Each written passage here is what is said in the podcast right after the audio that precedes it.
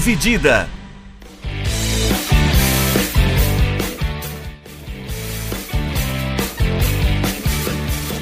Olá, amigos, olá, minhas amigas, sejam bem-vindos a mais um episódio do podcast Dividida. Eu sou o Guilherme Milani, dividindo a tela aqui comigo, Vinícius Bringel. Como é que vai, Bringel? E aí, Milani, aí, pessoal, beleza?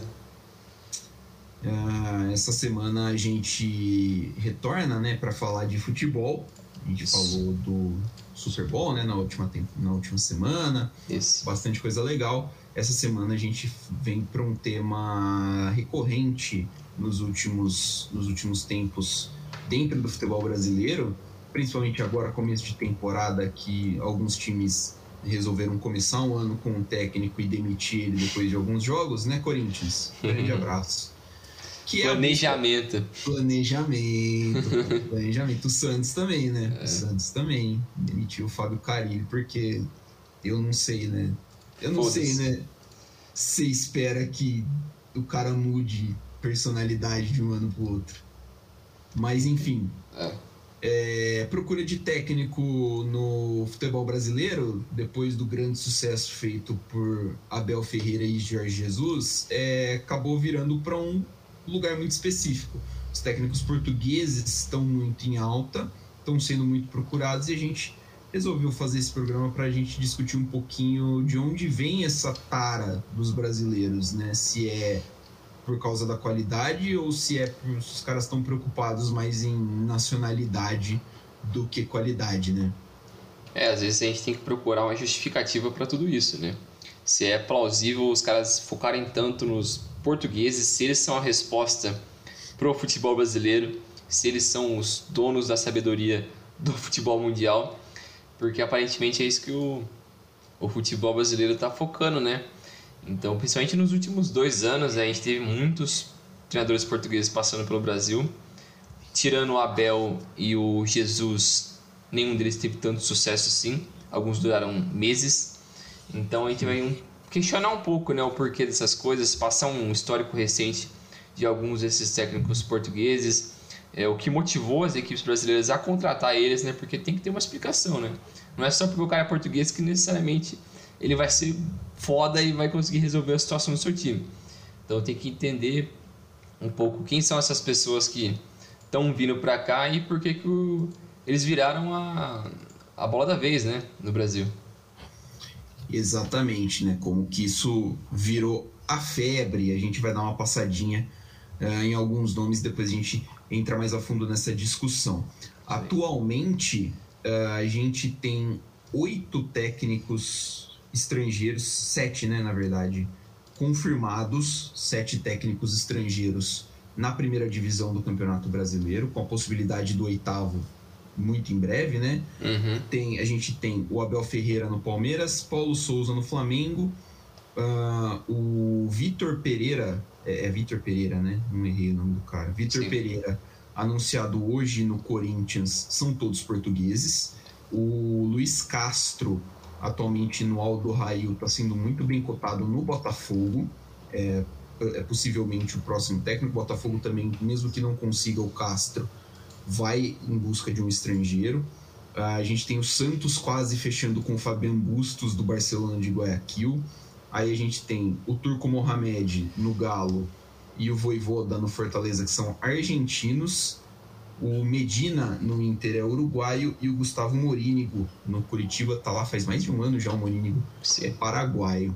É, e a gente então citou aí sete confirmados, praticamente oito, se a gente contar o Luiz Castro, desses uhum. oito, metade são portugueses. É um Sim. número muito alto. É. Acho que a gente não, não lembra de ter, assim, num passado recente, treinador, é, esse número de treinadores estrangeiros de um mesmo país ao mesmo tempo no Campeonato Brasileiro.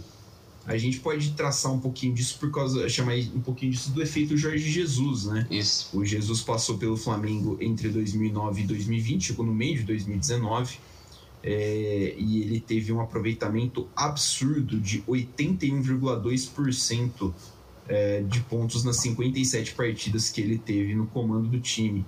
43 vitórias, 9 empates e 4 derrotas, um bilhão quase de gols a favor, 47 gols só sofridos em, é, em 57 jogos. Ele teve quase mais vitórias do que gols sofridos, o que é uma doideira. Sim. E, claro, ele empilhou taça, né? Que é o que importa no final das contas: Brasileiro, Libertadores, Supercopa do Brasil, Recopa Sul-Americana e Campeonato Carioca.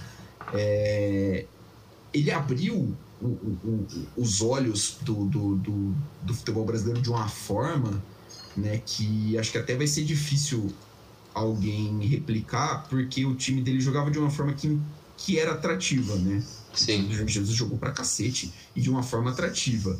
Acho que até por isso existe alguma, uh, existem algumas comparações, por exemplo, com o Abel Ferreira, que joga de uma forma que não é tão aprazível assim de se ver, embora também dê resultado, né? Isso. É, atualmente, no, a gente citou alguns técnicos portugueses, o Paulo Souza chegou esse ano, o Abel Ferreira é quem está há mais tempo, já são 116 jogos pelo Palmeiras. É, ele chegou em outubro, acho que de 2000, é, outubro ou novembro de 2020 no, no time. Nesse meio tempo, duas Libertadores e uma Copa do Brasil. É, são 16 meses e oito finais. Essa, é, começa hoje, a gente está gravando na quarta, 23 de fevereiro. É, começa hoje mais uma final, acho que a nona final que o Abel Ferreira joga com a equipe do Palmeiras. É um trabalhaço do Abel Ferreira, é, apesar de ter aí, teoricamente, né, só três títulos para mostrar, Sim. mais vices, mas assim, é bastante coisa. Uh, passando aqui por alguns antigos, né, Brindel? Então a gente citou o Jorge Jesus, ele saiu do Flamengo no meio de 2020, foi treinar o Benfica, onde ele ficou até dezembro de 21 e foi demitido, né? Porque não rendeu. O time do Benfica não rendeu com ele, não deu muito certo, não foi o que se esperava. Esperava-se o Benfica brigando forte por, na Champions League e principalmente no portuguesão, e não foi muito o que aconteceu, né? O Porto é, desbancou muitas vezes. O, o, campeão da temporada que o Jorge Jesus ficou completa lá foi o Sporting, né? Uma fila de 20 anos que o Sporting Isso. quebrou. Depois do Jorge Jesus, o Flamengo inventou o Domenech Torran, que foi um assistente do Guardiola, durou três meses praticamente, né, quatro meses. Depois o Rogério Ceni, que aí ficou um bom tempo, né, ficou mais uns seis, sete, uns oito, nove meses. Depois do Rogério Ceni, Renato Gaúcho terminou o ano de 2021 e agora para o ano de 2022 chegou o Paulo Souza. Nesse meio tempo, o Flamengo foi campeão brasileiro de 2020, da Supercopa de 2021 e do Carioca de 2021. Todos esses títulos com o Rogério Ceni. O Renato Gaúcho foi vice-campeão da Libertadores de 21. É, outro técnico também que teve destaque nesse, nesse período pós-Jesus né, foi o Gisualdo Ferreira, que o Santos trouxe no início de 2020 só que pro azar dele, ele chegou justamente no momento onde começou o Covid, né? Então eu lembro que ele durou, se não me engano, de 3 a 4 meses é, no comando do Santos, mas teve problemas com o Covid, então por vários. por um longo período ele não conseguiu treinar a equipe, teve problemas com o salário atrasado, então foi uma, uma confusão durante todo o período que ele ficou no Santos, por mais que foi um período curto, somente 15 jogos com 6 vitórias, 4 empates e 5 derrotas é, ele não conseguiu demonstrar muito do que ele era capaz ao longo desse curto período, porque a diretoria do Santos não demonstrou muita paciência com ele e era um período meio é, que a gente não sabia o que ia acontecer com o mundo. Então era, era um pouco complicado de saber o que exatamente, exatamente a gente poderia, o Santos poderia fazer com o Gesualdo, né? E ele é um cara que já é muito experiente, se não me engano, ele tem 75 anos. Ele teve uma passagem vitoriosa pelo Porto de 2006 a 2010 entre o com o Braga também de 2003 e 2006. Ele tem teve, né, 10 títulos ao longo da sua carreira antes de chegar ao Santos. É, e o Santos depois dessa passagem do Gesualdo, ele também, como você disse do, do Flamengo, parece que o Santos também não, não soube se encontrar no caminho que ele queria para tentar achar um técnico, né? Então, depois do Gesualdo, ele foi atrás do Cuca, que ficou por volta de sete meses no comando, depois o Roland, que ficou dois meses no comando da equipe. Depois veio o Diniz, que ficou por volta de quatro meses no comando. Depois veio o Carilli, que terminou o ano passado e começou esse ano e foi demitido. Então dá para você ver pelos nomes é, não tem meio que um padrão em questão de estilo de jogo, metodologia, forma como alguns desses caras trabalham, né? Porque o Cuca o, é totalmente o oposto do Carilli, que é totalmente o oposto do Diniz, é totalmente o oposto do Gesualdo Ferreira. Então é, é difícil você encontrar um caminho é, que a diretoria dos Santos, pelo menos, tentava encontrar, né? E ao longo desse período com esses técnicos, a, a equipe foi finalista da Libertadores de 2020, né? Sob o comando do Cuca, com uma equipe bem, bem limitada, mas que mostra também que o Cuca conseguiu fazer milagre com essa equipe. É, o Cuca conseguiu aí um, uma sequência de resultados bem legal com aquele Santos ali e depois foi só isso, né? É, eu acho, é, cara, eu acho muito maluco que um time brasileiro consiga sair de Fernando Diniz para Fábio Carilli numa tranquilidade assim, né? E tipo, e você dá o mesmo elenco para os caras jogarem, né? Parece que é aleatório isso, né? Não é. parece que foi planejado, que eles pararam para pensar mesmo, não, a gente precisa do Carilli agora depois do Diniz. Fala assim, não, mano, o... bom, a gente viu aqui o Diniz ataca muito, agora a gente precisa defender um pouquinho, né? Só um pouquinho. É, a gente precisa defender um pouquinho. Chama o Carilli lá e o Carilli bota 10 jogadores no campo de defesa do Santos. É, pulando aqui o próximo, Ricardo Sapinto. O Sapinto, jogador de seleção portuguesa, né? Mas assim. Malucão. É, malucaço, malucaço das ideias. Veio treinar o Vasco no ano de 2020 Ficou também uh, os mesmos 15 jogos do Gesualdo. Lembro que ele veio depois do Ramon. Né? O Ramon teve um começo promissor no Vasco no Campeonato Brasileiro. O Vasco chegou a ser líder do Campeonato Brasileiro no começo. O time caiu de rendimento, mandaram embora o Ramon, trouxe o Sapinto, 15 jogos, 3 vitórias, 6 empates e 6 derrotas. É, trabalho ruim. Ele não teve muitos trabalhos né, tipo, de destaque antes de pintar no Vasco depois de ser demitido no final de na, na, virada do ano, né? Ele foi demitido em dezembro de 2020.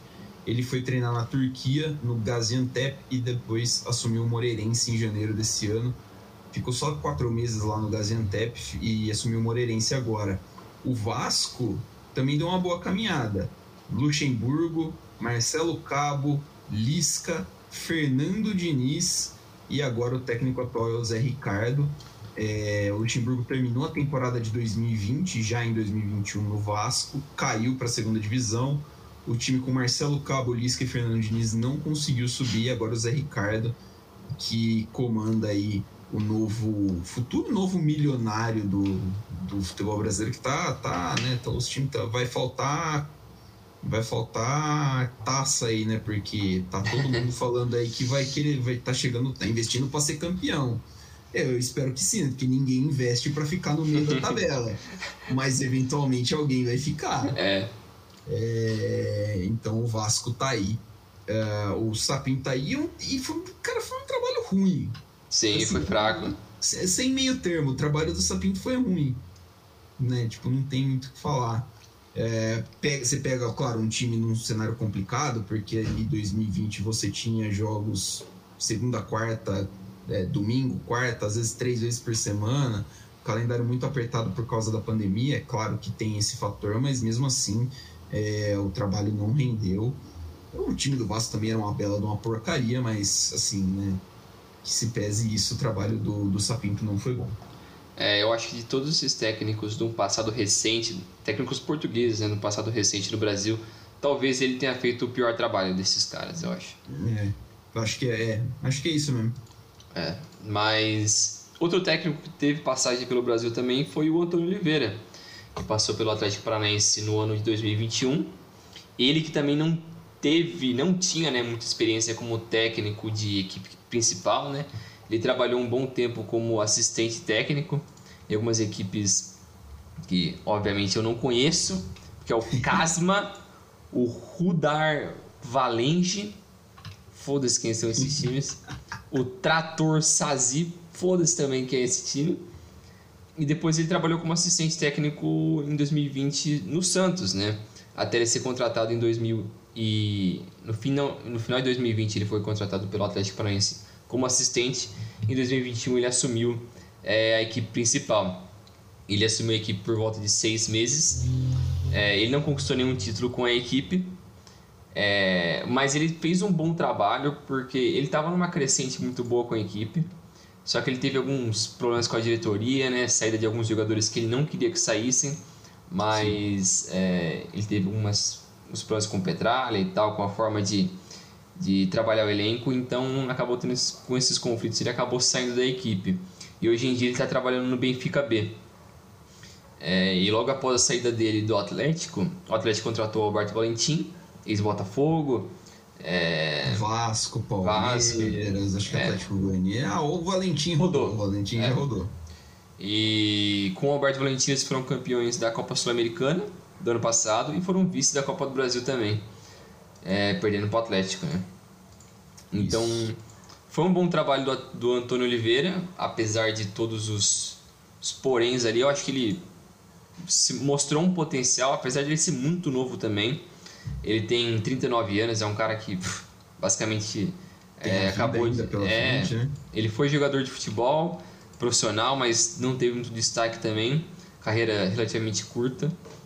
É, mas ele fez um bom trabalho pelo Atlético. É, o Valentim, a gente citou o Valentim, que é o técnico que foi demitido pela Chapecoense por amar demais, né? Era o técnico demitido por amar demais. É, sobre, o Antônio, sobre o Antônio Oliveira, é, o Antônio Oliveira tem um, um, um, detalhe que é muito difícil de mensurar, que é uma coisa que não entra na, na estatística, que é muito difícil trabalhar com Petralha. Sim. Né, tipo, ele é. A torcida do Atlético Paranaense gosta muito dele, eu acho ele um dirigente. Ok, ele é bom, ele é muito bom em muitas coisas, e ele é meio intransigente em questões que para mim não entram na minha cabeça. Mas, assim, é um cara que, que já, já teve problema com outros treinadores, é um cara que gosta do, das coisas do jeito dele. E se você não gosta, você pode não gostar em outro time. É. É, então, acho que esse foi um dos percalços que, que nesse falou ocorreram. Mas é um cara muito jovem, né? É um cara que é promissor, parece muito, parece muito, tem um futuro muito bom no, no futebol. Ele ganhou quase metade dos jogos dele com, no Comando Atlético Paranaense. Então Sim. é uma. É uma. Bons um números. Cara, bons números, bons números, cara muito promissor. É, saindo um pouquinho da do holofote da primeira divisão, a gente teve o Augusto Inácio no Havaí também em 2020.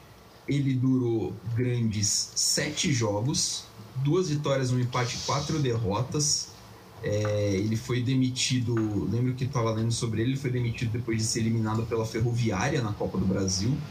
Nessa altura o Havaí era um time de Série B e a Ferroviária era um time de Série D, de quarta divisão. É, antes disso ele tinha, tinha sido técnico do esporte em 99-2000, tinha 10 títulos na carreira, tinha passado pelo Porto como assistente também no começo, na, no, durante a década de 90 mas um tempo, mas estava aí um bom tempo sem sem trabalhos relevantes, né? Isso. Tanto que depois que ele saiu do Havaí, ele não treinou mais. Ele está desempregado até agora, ele já é um cara de mais idade, né? Mas ele não está mais trabalhando, ou não está atualmente tra é, trabalhando com futebol. Depois do, da passagem do Augusto Inácio, o Havaí teve o Rodrigo Santana como técnico, depois teve o Geninho, depois teve o Claudinei Oliveira, que foi quem teve a melhor passagem, né? E agora o técnico do Havaí é o Eduardo Barroca. O Claudinei Oliveira conseguiu subir da, da Série B para a Série A em 2021. O Havaí joga a primeira divisão esse próximo, essa, essa temporada que está começando agora. E o Claudinei também foi campeão catarinense em, em nessa temporada. É, ele foi demitido, né? O Claudinei Oliveira foi demitido porque o Havaí começou muito mal o campeonato catarinense campeonato catarinense está bizarríssimo. Nenhum dos, é, é, um, é um campeonato que você olha assim para a tabela e tem times importantes, né? Havaí, tem a Chapecoense, tem o Figueirense, o Joinville estava aí outro dia. O Criciúma está na Série B do Campeonato Catarinense, por incrível que pareça. E quem lidera é um time do interior. Acho que os dois, três primeiros colocados são times do interior de Santa Catarina. Bizarro. Times sem divisão nacional. É um negócio assim bem aleatório. É... Bom, eu não tenho muito o que falar do Augusto Inácio, é um cara é. que. Uma passagem assim bem ruim. O cara durou sete jogos no Havaí, né? Então. É, e ele também não tem um histórico muito grande como treinador é. principal, né? Ele foi assistente do Porto no começo da, dos anos 90, ele venceu muitos títulos com aquele time do Porto. É, e depois teve um período bom ali com o esporte, mas durou coisa de 7, 8 meses que eles foram campeões. Mas foi muito rápido também. Então, um cara que não tem também essa cancha ou essa, esse nome todo é, Esse como técnico. né? Isso, né? Como um técnico português. É, outro técnico, voltando um pouco mais, né, não tão mais recente, foi o Paulo Bento no Cruzeiro em 2016. Que a passagem dele foi bem curta, foram só dois meses ao longo do Cruzeiro, com 17 jogos, 6 vitórias, 3 empates e 8 derrotas. Então, uma porcentagem negativa ali ao longo do Cruzeiro. E, mas ele era um cara que tinha um histórico muito bom antes antes de ser contratado pelo Cruzeiro. Ele passou quatro anos comandando o Sporting de Portugal e também mais quatro anos comandando a seleção portuguesa. É, e ele teve quatro títulos ao longo desse, desse período, né? Então é um cara que eu lembro quando ele chegou no Cruzeiro tinha uma expectativa porque eu acho que ele era o primeiro não sul-americano que vinha para o Brasil depois de muito tempo. Então é, teve uma certa surpresa assim. Tinha, eu lembro que tinha alguns nomes ventilados já de técnicos portugueses, técnicos espanhóis ali durante aquele período, mas nenhum era conseguia concretizar, né? E o Paulo Bento foi o primeiro desses técnicos europeus a chegarem de um, um longo tempo. E apesar dele não ter um histórico muito bom com o Cruzeiro, ele fez um bom trabalho, entre aspas assim, né? porque o time jogava bem. O time tinha um elenco bom, já contava com algumas peças que depois dos anos seguintes conseguiria vencer vários títulos, é, como o William Bigode, o Rascaeta, o, o Robinho, ex-Curitiba, ex-Palmeiras, é, o Ariel Cabral, que ficou muito tempo lá também, o Lucas Romero, bom jogador.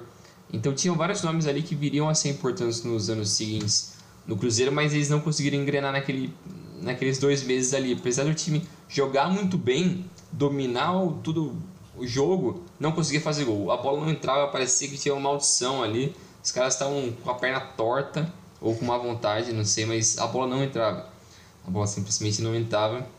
E, consequentemente, a paciência dos dirigentes brasileiros não ajudou muito com ele, né? E ele acabou sendo mandado embora. E depois disso, o Paulo Bento foi para o Olympiacos, na Grécia, ficou quase um ano lá. Depois ele foi para a China e para a Coreia do Sul, que é onde ele está até hoje. É, e depois disso, o Cruzeiro partiu para o Mano Menezes, né, que teve, a, talvez foi o melhor técnico do Cruzeiro nos últimos anos, que ficou quase três anos lá, ganhou a Copa do Brasil, é, foi duas vezes campeão mineiro, então ele teve um período muito bom ali, o Mano Menezes, até ele se desgastar bem com o elenco e, consequentemente, se demitido. E o time afundou depois nessas dívidas e o que a gente sabe até hoje. É, o Paulo, o Paulo Bento é um caso muito estranho, né, cara? Porque ele realmente não deu certo, né? E, assim, não, não deu certo no, no quesito de, tipo, você falou, a bola não entrou, né? E no futebol, muitas vezes o que importa é isso, a bola entrar. É. E depois ele tem. E ele foi fazer, ter trabalhos legais, né? Tipo, o Olympiacos, o time da China lá que ele saiu e no meio de 18 para assumir a Coreia do Sul e na Coreia do Sul, na seleção da Coreia do Sul, ele está treinando a seleção, é, ele faz um trabalho bom, porque a Coreia Sim. do Sul tá um time que tá bem tranquilo nas, nas eliminatórias da Copa, acho, né? É, um time bem sólido. Então é, é legal que ele teve essa, essa, essa continuação boa e o Cruzeiro se deu bem, né? Porque o trabalho do Mano É. Menezes ali também foi, também foi muito bom naquele recorte até estourar a bomba do, do Cruzeiro e toda a dívida que o time tinha e uma maluquice que fizeram com o Cruzeiro. É, vou repetir sempre que possível que o que aconteceu com o Cruzeiro é crime e as pessoas responsáveis deveriam ir presas, tá? Não é porque é como se só quer bagunça, não. Isso aí que fizeram com o Cruzeiro é Uhum. caso de polícia. Ah, essa, essa leva de, de treinadores portugueses, a gente citou alguns nomes aqui ah, que a gente está falando que é. A gente basicamente né, citou como, por exemplo, um rebote ali do, do que aconteceu com o efeito Jorge Jesus, né, que acabou influenciando tudo isso. E tem também o, o- o caso dos nomes, né, que foram ventilados nos últimos dias, nos últimos tempos, né, tipo, depois que acabou saindo Jesus, falaram que o Flamengo ia trazer tal nome, ah, cai técnico de tal time, não vai trazer português. E a gente teve nomes como, por exemplo, o Carlos Carvalhal, atualmente no Braga, o André Vilas Boas, que está sem clube, ex-Marseille, o Vitória também sem time ex-Spartak de Moscou. Foi horrível o trabalho do Rui Vitória no Spartak de Moscou.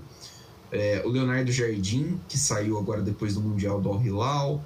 Uh, Marco Silva do Fulham, Paulo Fonseca ex-Roma, uh, o Nuno Espírito Santo até, né, ex-Wolverhampton e Tottenham, nomes que chegaram a ser ventilados, é, com o próprio Luiz Castro que está para fechar com o Botafogo Sim. também. Então, assim, aí vem o questionamento. Os times brasileiros, eles estão preocupados mesmo com o estilo de jogo ou não? tá preocupado com o passaporte do cara. Porque a gente tava ouvindo, tava preparando um material, né, pra, pra, pra fazer o podcast, então a gente ouviu o podcast Rodada Tripla e o, o, acho que foi convidado o Rafael Marques que citou lá no, na discussão, falou assim, o que que esses dirigentes vão perguntar para os treinadores? É, isso foi engraçado. Essa parte foi muito boa, porque é, realmente foi assim, mano, o dirigente brasileiro sai daqui do Brasil, com o dinheiro do clube, vai para Europa comer lá, passar uma semana em, sei lá, Lisboa, tomando vinho e vai entrevistar o cara e vai perguntar o que para ele? O que, que ele acredita de futebol? É.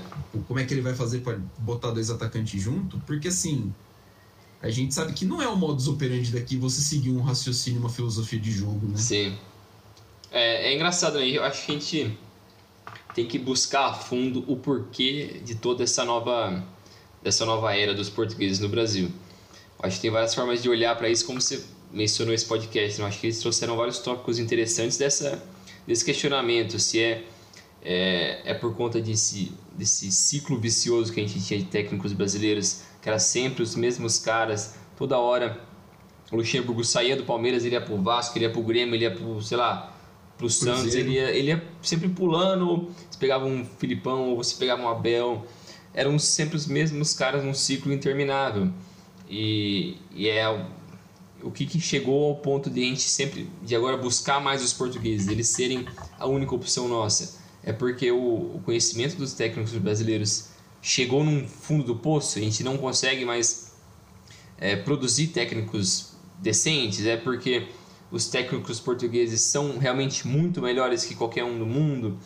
O que, que faz a gente é, viver essa fase que a gente está vivendo. Eu acho que é, ter um pouco dessa desse, de um dos temas que eles trouxeram nesse podcast, que é o, é o fato do estudo, né? Que os técnicos que foram muito vencedores no Brasil nas últimas décadas, como o Luxemburgo, o Scolari, o Parreira, até mesmo o Tele voltando lá atrás, esses caras não deixaram nenhuma base é, teórica teórica, né, ou de estudo para explicar o que, que, eles fizeram, o pensamento deles, o, a estrutura que eles seguiam, o método de treinamento. Não tinha nada disso. Então é, é muito complicado para você passar conhecimento para uma futura geração ou para outros técnicos se você não tem essa essa continuidade, né? Não tem para quem você passar. Então vai muito do entre aspas achismo ali, né? Do cara simplesmente falar não, eu acho que é isso, pronto, acabou. E isso eu acho que tem muito do, daqueles caras que ah, são jogadores profissionais, terminam a carreira hoje e já quer ser técnico. Ele quer usar o, as experiências de vida dele como jogador para aplicar como técnico. E não é bem assim, né? A gente sabe, principalmente hoje, como o mundo do futebol é muito evoluiu muito, né, taticamente, fisicamente.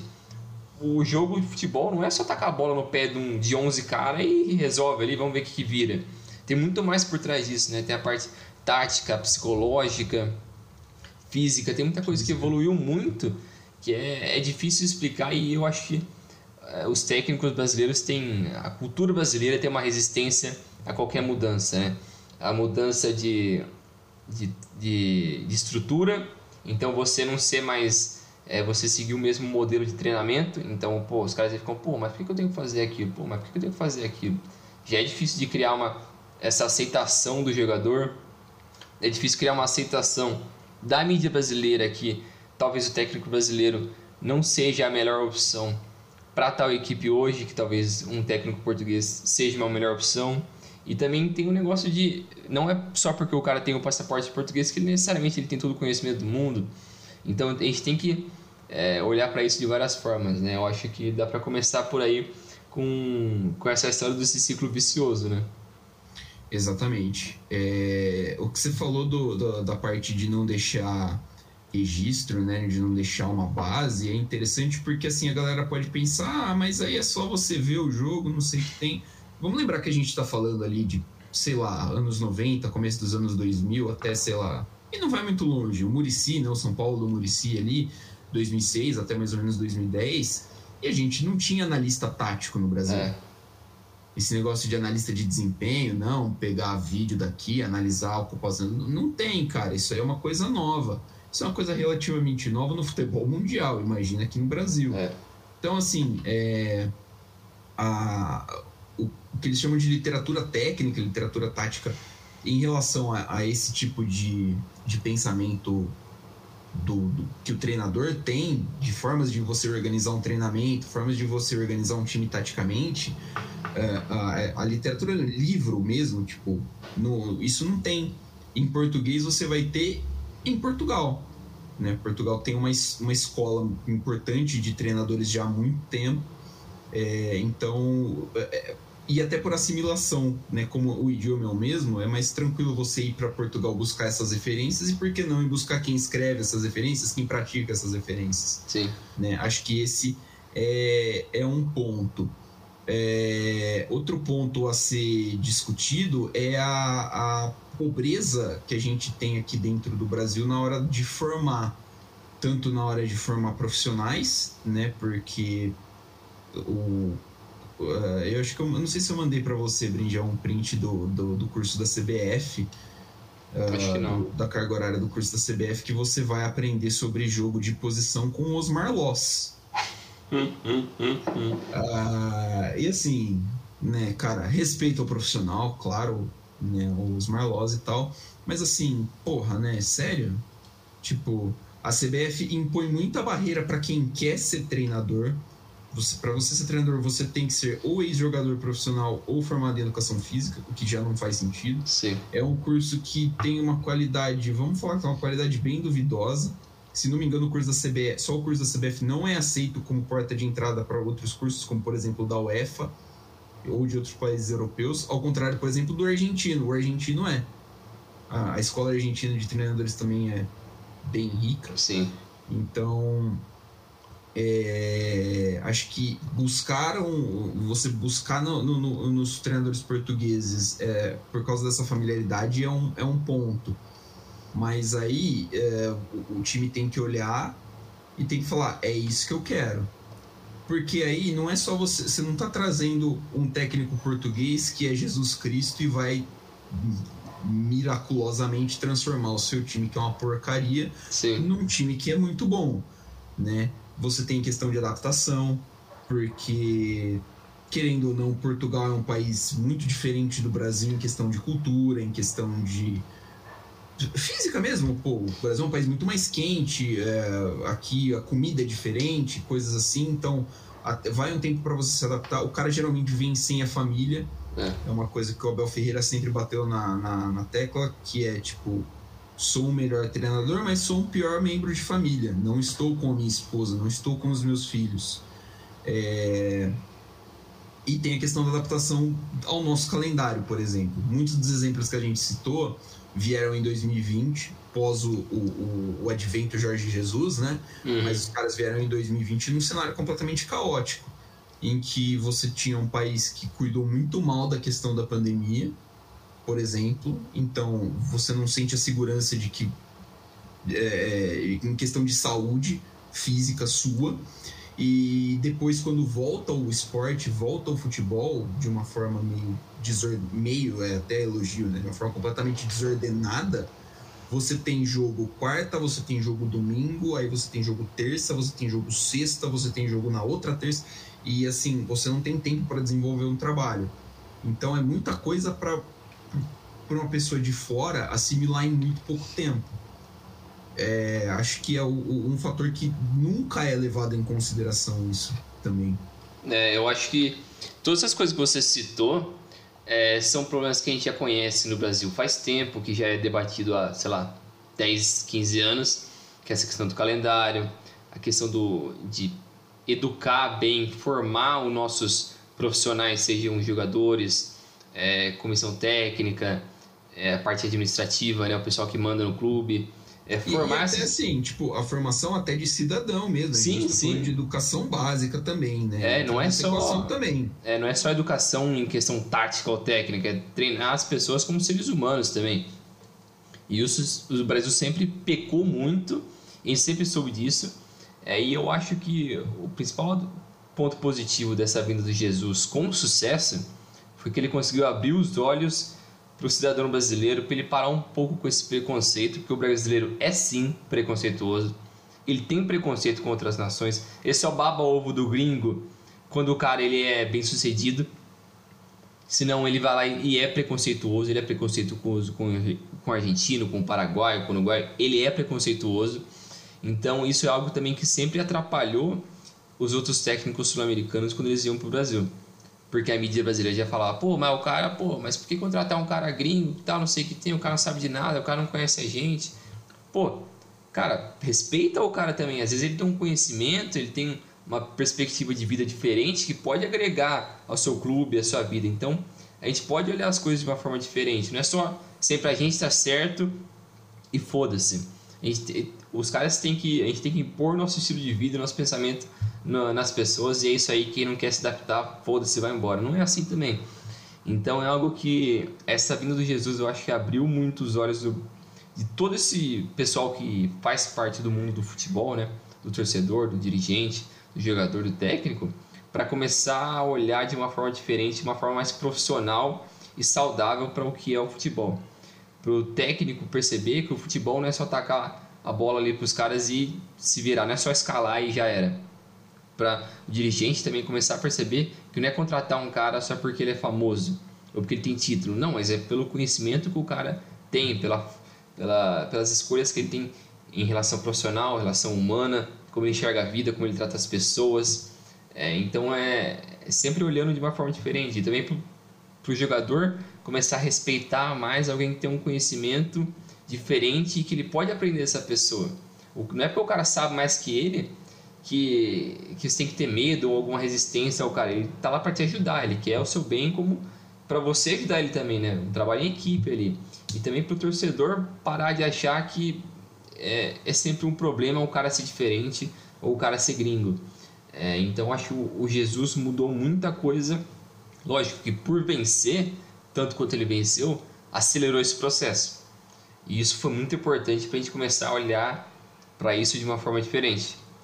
É, eu lembro que no início da década passada começou a surgir novos técnicos no Brasil é, que todos chegavam como interino, meio que sem querer ali assim, vai indo, fica dois, três meses, aí os caras não têm opção, larga o cara lá e o cara vira um técnico novo.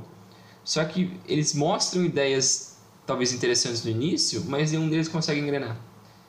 Porque eles talvez, lógico, não trabalham no meio, então eu não sei como eles caem na mesmice, mas parece que eles começam a se tornar é, igual esses caras que a gente falou do ciclo vicioso, né? Esses mesmo modelo de forma de ser técnico, parece que eles começam a repetir. Eles entram no mesmo caminho, na mesma ideologia. Então é, é um pouco complicado. Tem que ter esse intercâmbio de conhecimento, não só para o português vir aqui fazer o que ele quiser, não, mas para ele ensinar também os outros técnicos, compartilhar conhecimento, tentar entender de uma forma diferente, porque no fim todo mundo quer se ajudar, mas esse pensamento também do brasileiro de tipo, só eu posso ganhar, eu quero que o resto se foda, também atrapalha. É, então eu acho que é, no Brasil precisava acontecer uma revolução para mudar as coisas. Eu acho que o Jesus fez isso, e eu acho que, mal comparando, mas é algo como o que a Premier League fez quando ela virou a Premier League, 92, 93, quando ela decidiu abrir as portas dela para o mundo e virar uma, uma liga e meter o pé na, na FA, que é, a, que é a Confederação Inglesa de Futebol. Meteram o pé nela e falaram, não, a gente vai criar um negócio aqui que é muito muito mais do que só um futebol dentro da Inglaterra aqui. Então eles abriram as portas para outros países, outras culturas, pessoas diferentes e virou a Superliga que é hoje. Que é lógico, quando você consegue juntar os melhores de cada país e trocar conhecimento e qualidade, você consegue ser muito mais atrativo. Então, beleza, você pode não gostar que o cara, sei lá, do seu bairro torce pro Chelsea, Mas é porque, porra, você não vai querer torcer pros melhores do mundo? É foda, velho. Você vê um monte de cara foda ali no Barcelona, no United, e você fala, pô, não, não gosto de ver os caras bons. Mas você gosta. Você também quer ver os caras bons jogando no São Paulo, no, no Grêmio, no, sei lá, é, no Flamengo. Você quer ver os caras bons aqui. Mas é. Sempre essa resistência, eu acho que era algo que atrasava muito o Brasil nesse sentido, né? Então, é, essa resistência eu acho que se encontra em várias fases da, do futebol brasileiro, na vida também do brasileiro, é essa dificuldade de abraçar o conhecimento e trocar ideias, né? É, eu, eu tendo a concordar bastante com isso, né? Acho que até a questão do calendário, você acaba viciando os caras, porque assim, pô, traz, um, traz alguém diferente, ah, não deu certo, não sei que tem, e aí de repente você olha assim, pô, mas ele já tá acostumado com o estilo do, com o estilo do calendário aqui do Brasil, né? Ele já tá acostumado com, com do, do, jeito que as coisas funcionam. Então você acaba voltando sempre na mesma alternativa é. Por essa comodidade. Sim. É, outra, uma, acho que uma coisa que você falou uh, da questão da troca é que a gente tem que, acho que precisa entender é que assim o mercado dos europeus, principalmente dos portugueses e dos europeus em geral, que eventualmente venham para cá, o mercado alvo deles não é o brasileiro. Sim. A primeira oportunidade que eles tiverem de dar o fora daqui, eles vão. Sim.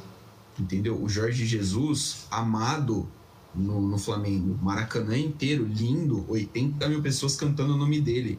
O Benfica ligou, ele Vazou. não pensou duas vezes, irmão. É tchau. É. Entendeu? Então, é, é uma questão assim.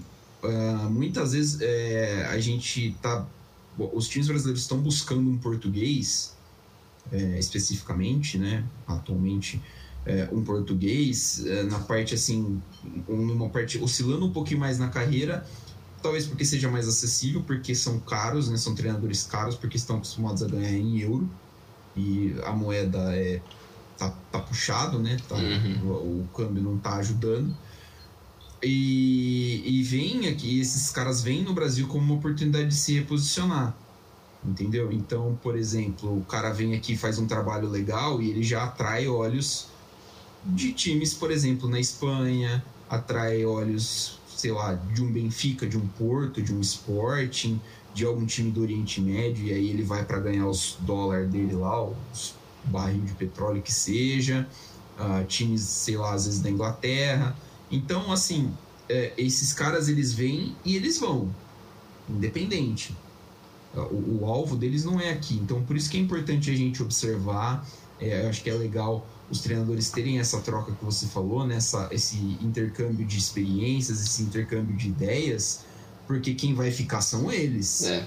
E assim, o cara chega, por exemplo, é, é, é, é o que acontece com o Flamengo. O Jorge Jesus chegou, deixou a barra aqui em cima e mandou os outros se virarem. Irmão, se vocês quiserem atingir o problema disso, o, o, o alvo é. tá aqui.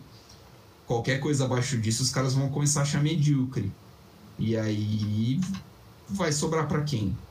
Né? Então, o, os técnicos brasileiros, uh, e acho que a cultura do futebol brasileiro pode começar a pensar nesse sentido de que assim, a gente precisa se manter atualizado, a gente precisa manter por, uh, num nível bom porque o nível tá, uh, o nível subiu. É. Os caras vieram e aumentaram o nível, então como é a gente que vai ficar, como é a gente e a gente querendo ou não, vai, existe acho que essa vontade de, de mostrar não, pô, eu sou melhor, é. eu sou bom. E acho que é, é, é até natural, né, é, do, do, do meio competitivo como é o futebol.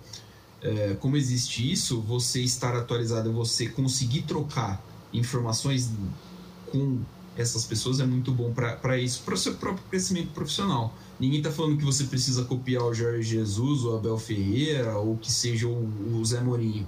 É. Não, mas você pode tirar lições aqui, lições aqui, né? Forma de tratamento.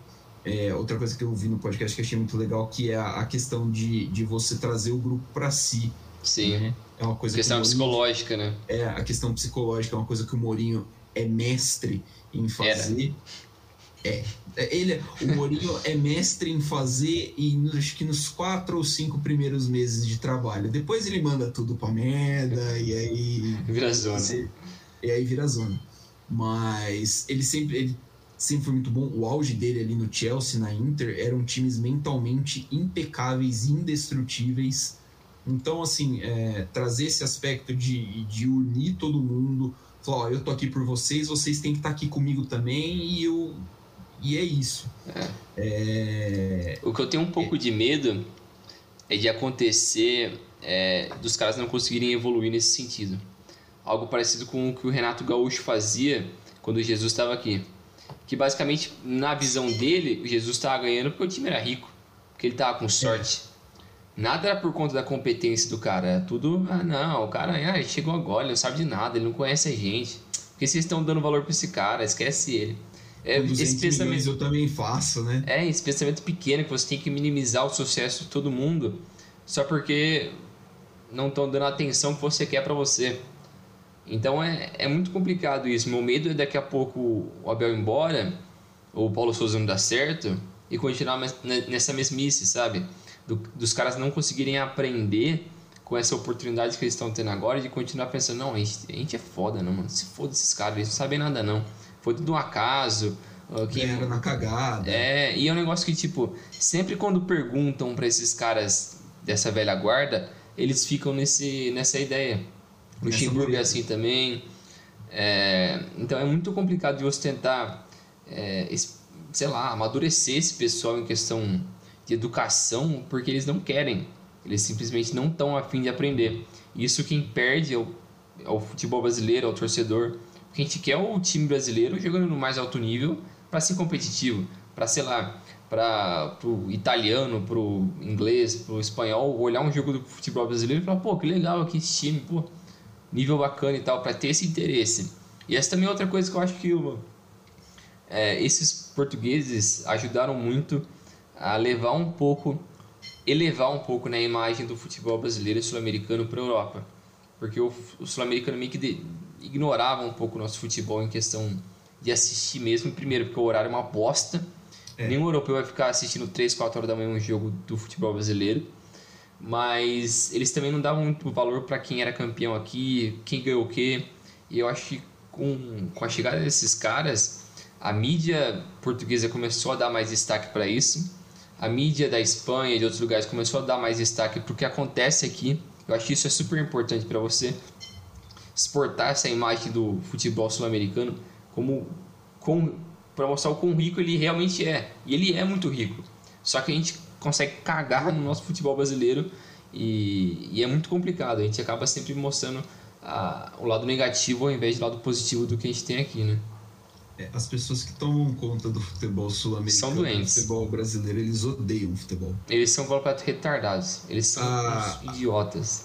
A Comebol hoje, por exemplo, proibiu que a torcida do, do Atlético Paranaense fizesse um corredor para receber os caras fora do estádio sabe aquele corredor da hora, uhum. que passa o ônibus no meio tal, essas coisas? A Comebol não permitiu. A Comebol proibiu os torcedores de torcerem fora do estádio. Mas os caras gostam do futebol sim, viu, amiguinho? Vai falar um é, quê pra uns caras desses, mano? Não tem como. Eu, eu, concordo, eu acho que é, é importante para você trazer um, pouco, um, olhar um pouco diferente, porque esses caras conhecem o futebol brasileiro. Sim. Os europeus conhecem o futebol brasileiro. Na hora de vir aqui comprar os jogadores, todo mundo conhece. É né? Tipo, então a galera sabe que os scouts, os olheiros de lá já sabem, os caras analisam, os caras vêm buscar talento aqui, porque talento aqui jorra. Então, assim, é, é, a, se essa onda de treinadores portugueses ou estrangeiros que seja, né, quiser vir um holandês vir aqui treinar é. e der certo. Da hora. Da hora, ótimo. Mais intercâmbio, uma escola diferente. Sim. É, ajuda a gente a, a, a ajuda os, o, o mundo a ver o Brasil de novo com aquele olho de cacete, tem futebol bom ali. Sim. Tipo, não, além do esse jogador é promissor, vou comprar. É. Mas a, a, ajuda a gente a diminuir um pouquinho do, do, da diferença estrutural que hoje tem entre o futebol europeu e o futebol brasileiro. A gente tá falando de futebol brasileiro, mas é, do futebol brasileiro. Entendeu? É, então acho que é, é legal por isso mas uh, é, é uma coisa que a gente precisa que precisa ser tratada de uma forma muito séria porque não é só isso que vai resolver os problemas é, é toda uma estrutura que precisa mudar é, inclusive, a gente cobra muito que os treinadores tenham uma formação boa, né? Os treinadores sejam isso, os treinadores sejam aquilo. A gente cobra que a mídia que cobre, uh, uh, a mídia que faz a cobertura seja isso, seja aquilo, seja imparcial, seja, seja aquilo. Mas ninguém cobra que o dirigente tenha conhecimento. É. Ninguém cobra. Tipo, o dirigente, ah, não, o dirigente, foda-se, ninguém liga. Mas não, ele é um cara cada vez mais importante e é, um, e é a pessoa que precisa ter o conhecimento de ó, eu quero o time assim, eu quero isso, eu acho que eu quero, eu acredito que esse cara possa agregar é, nesse quesito. Então, é, essa questão da uh, profissionalizar o, o, o, Sim. a galera do escritório, vamos dizer assim, é. do futebol. Acho que também esse é um passo que precisa ser dado. É, quanto, ao, quanto ao que a gente o que é chamado de escola portuguesa, é meio lorota, né? Meio cascata, assim, porque eh, os caras, os caras têm estilos completamente diferentes, né? Tipo, não adianta você. Não, eu quero um treinador português. E aí você olha, ah, eu te dou o Abel Ferreira e eu te dou o Jorge Jesus. Ah, qualquer um dos dois tá bom. E não é assim que funciona, não é assim, não pode ser assim. Entendeu? Acho que é, não, não dizendo que existe um jeito certo e um jeito errado, ou que você deve escolher um jeito único de jogar bola mas o, o ideal para mim seria um treinador adaptável, um cara que sabe se adaptar a, a diferentes cenários, a diferentes situações e que possa, dentro disso, agregar dentro de campo uh, o trabalho do, de um time. Né? Se você achar que você vai encontrar isso no técnico português, um técnico português X, ótimo. Ah, não, eu vou achar isso no técnico argentino. Ah, não, isso eu vou achar no técnico brasileiro ok, desde que você tenha plena consciência do que você está fazendo e não esteja contratando o cara pelo lugar onde o cara nasceu. Sim, é, eu acho que esse é o principal problema de toda essa questão, né? É você profissionalizar as pessoas que tomam as decisões de um departamento de futebol e elas decidirem o que, que eles querem e quais que pessoas que são qualificadas para aquilo que você quer.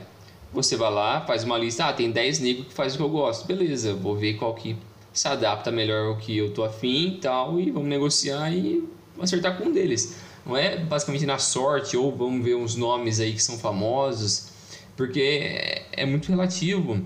Não tem como você fazer mágica também. Não é porque você vai trazer um cara que é português com um elenco de merda que ele vai conseguir fazer muita coisa. Não, não tem, você pode tacar o Guardiola ali, cara. Vai ser uma bosta. O time não vai resolver, porque o cara não faz milagre. Ele transforma jogador ruim em jogador bom ele vai conseguir fazer o cara aprender a jogar bola. Uma parte mais tática, né? Que o brasileiro tem muita deficiência na parte tática. Então é algo que, que precisa ser trabalhado bem assim, ser bem, tá bem conscientizado do que o, esse pessoal quer fazer e não tomar essas decisões baseadas simplesmente nessa, nesse achismo, né? Mas acho que a gente está numa direção boa, espero eu, né? É, eu espero que sim. Eu acho que a gente tá. Acho que a, a ideia é caminhar para um futuro melhor. Um exercício que eu gosto de fazer é pensar no que teria sido do Jorge Jesus se ele tivesse assumido o Vasco. No tá final tá fudido. Ele ia apanhar. Porque eu não sei se a galera vai lembrar, mas o Jorge Jesus foi sondado primeiro pelo Vasco no, no meio de 19 para assumir o time.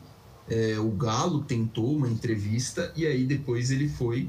O Galo acho que levou ele para ver Galo e Flamengo, inclusive. E depois o Flamengo investiu. E aí ele abraçou o projeto do Flamengo, que faz sentido, né? Na época uhum. fazia sentido, hoje faz mais sentido ainda. E ele abraçou, mas é, imagino o que, que, teria acontecido se fosse ele, por exemplo, no, no, no, Vasco. Que não tinha o um elenco lá, essas coisas, né? Não foi o ano que o Vasco caiu, mas o, o elenco não era exatamente brilhante. E se ele não tem os resultados que se esperavam dele, talvez a gente não estivesse passando por toda essa fase. E aí a gente fica se imaginando onde é que estaria o é. cenário é. do futebol brasileiro, né? É. É uma, é uma loucura isso. Sim. Bom, Bringel, acho que é mais ou menos isso, né? Faltou é. falar de alguma coisa? Acho que é isso aí, a gente deu uma boa esclarecida nesse, nesse top. Ficamos desse jeito então. Valeu, Bringel. Até semana que vem, hein? Valeu, Milano. Valeu, pessoal. Até a próxima. Valeu, galera. Até a próxima. Não se esqueçam de nos seguir nas redes